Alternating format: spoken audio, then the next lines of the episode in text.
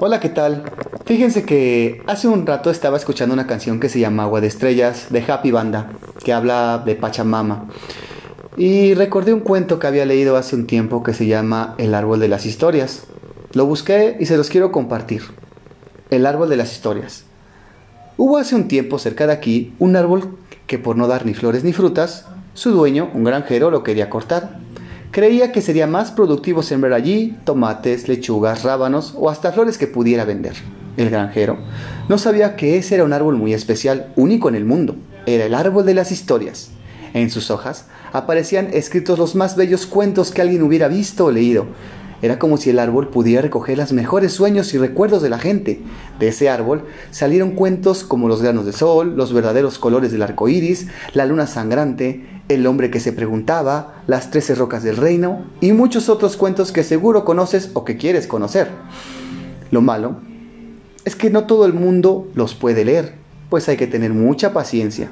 Solo los que la tienen son capaces de esperar a que las hojas caigan por sí mismas del árbol, pues si las arrancan antes de tiempo, las historias están truncas y no se pueden leer.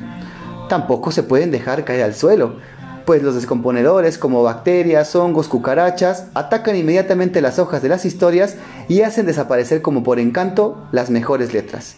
Y así tampoco se pueden leer las historias. Por supuesto, este granjero no tenía el don de la paciencia y jamás había podido leer alguna de esas buenas historias. Así que un día decidió cortarlo. Para hacerlo, afiló muy bien su hacha y se dirigió al árbol, ensayando bien dónde pegaría el golpe para poderlo derribar de un solo tajo. Tomó todo el impulso y levantando el hacha con todas sus fuerzas, le pegó.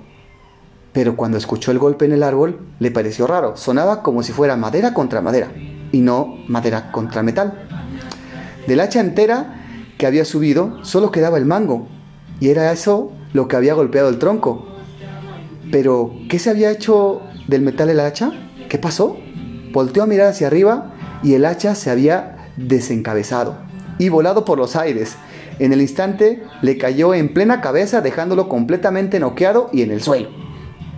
Allí habría acabado la historia del pobre granjero, pero por aquello de subir y bajar, el metal del hacha no le había pegado por la parte del filo, sino que por la parte que lleva el mango, la parte redonda. Por eso se salvó y solo quedó como dormido. Fue allí que ocurrió la magia. Frente a sus ojos, las hojas del árbol y pudo al final ver en ellas miles y miles de historias que aún no se había contado. Cuando despertó ya no quiso cortarlo jamás y aprendió a tener paciencia para recoger las hojas de las historias en el aire. Dicen por ahí que hasta famoso se volvió y ya no solo vende frutas y verduras en su granja, sino que ahora lo que vende es historias nuevas. Si no me lo creen, mejor. Lo único que tienen que hacer es buscar un árbol de las historias, sentarse bajo su sombra esperar con paciencia que caigan las hojas y atraparlas antes de que toquen el suelo. Así les llegarán las historias como por arte de magia.